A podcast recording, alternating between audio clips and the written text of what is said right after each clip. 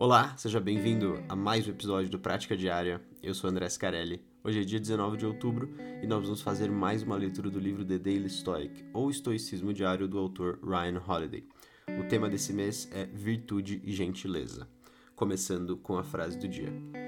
Como o hábito é uma influência tão poderosa e estamos acostumados a perseguir nossos impulsos de ganhar e evitar fora de nossa própria escolha, devemos estabelecer um hábito contrário a isso e onde as aparências são realmente escorregadias, usar a força contrária de nosso treinamento. Epiteto Discursos. Quando um cachorro está latindo alto porque alguém está na porta, a pior coisa que você pode fazer é gritar. Para o cachorro, é como se você estivesse latindo também. Quando um cachorro está fugindo, não é útil persegui-lo. Novamente, agora é como se vocês dois estivessem correndo. Uma opção melhor em ambos os cenários é dar ao cão outra coisa para fazer. Diga-lhe para sentar, diga-lhe para ir para sua cama ou canil, corra na outra direção, quebre o padrão, interrompa o impulso negativo.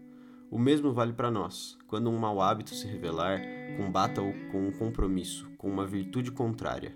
Por exemplo, digamos que você esteja procrastinando hoje. Não se aprofunde e lute mentalmente contra isso. Levante-se e dê um passeio para limpar a cabeça e redefinir.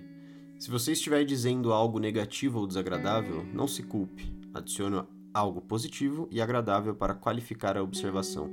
Oponha-se a hábitos estabelecidos e use a força contrária do treinamento para obter tração e progredir.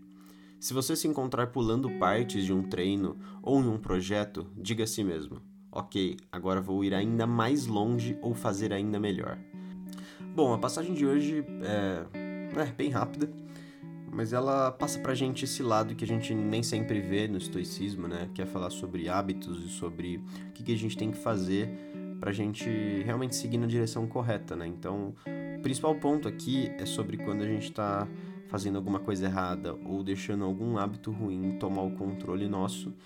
E o que os estoicos recomendam aqui é que a gente combata isso com um hábito bom. Então, né? Igual o exemplo do cachorro, se o cachorro tá latindo, não adianta nada a gente latir junto, ou gritar, ou falar alto. A gente tem que quebrar esse padrão, quebrar esse impulso negativo e fazer alguma coisa nova, alguma coisa diferente. Isso é importante porque os hábitos vão ditar tudo, né? Os hábitos basicamente são a nossa vida. O que a gente faz no dia a dia vai dizer, vai ditar qual tipo de vida a gente tem. Se a gente faz as coisas direitinho, se a gente come direito, se a gente vai na academia, se a gente pratica o estoicismo, se a gente estuda, se a gente medita, se a gente escreve no nosso diário. Todas essas coisas somadas a cada dia vão se acumulando e vão formando que realmente são as bases para uma vida que a gente realmente quer viver. É a mesma coisa, por exemplo, no mundo dos investimentos. Quando você vai investindo um pouquinho do seu dinheiro pouco a pouco ao longo de anos, ao longo de décadas, depois de todo esse tempo você vai ter um montante grande para você talvez poder se aposentar. Então é exatamente a mesma linha de raciocínio. Você tem que estar tá produzindo esses hábitos hoje, você tem que estar tá fazendo essas coisas boas hoje para daqui a 10, daqui a 20 anos você ter uma vida cada vez melhor. E esse foi o trajeto dos estoicos, né? Se a gente parar para pensar, eles estudaram o estoicismo durante décadas, né?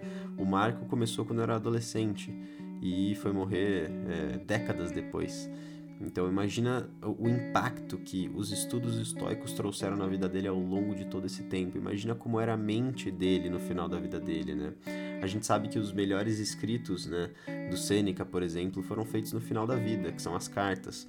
Então, a gente consegue ter uma, um vislumbre de como a mente deles funcionava nessa época. Então, se a gente quer atingir qualquer coisa nesse, nesse, nesse sentido, né? se a gente quer atingir essa tranquilidade, essa felicidade que eles conseguiram atingir no final da vida deles, é com os hábitos, né? É focando hoje nos hábitos que a gente tem, o que a gente está fazendo agora, para a gente ter alguma coisa muito boa e concreta no futuro.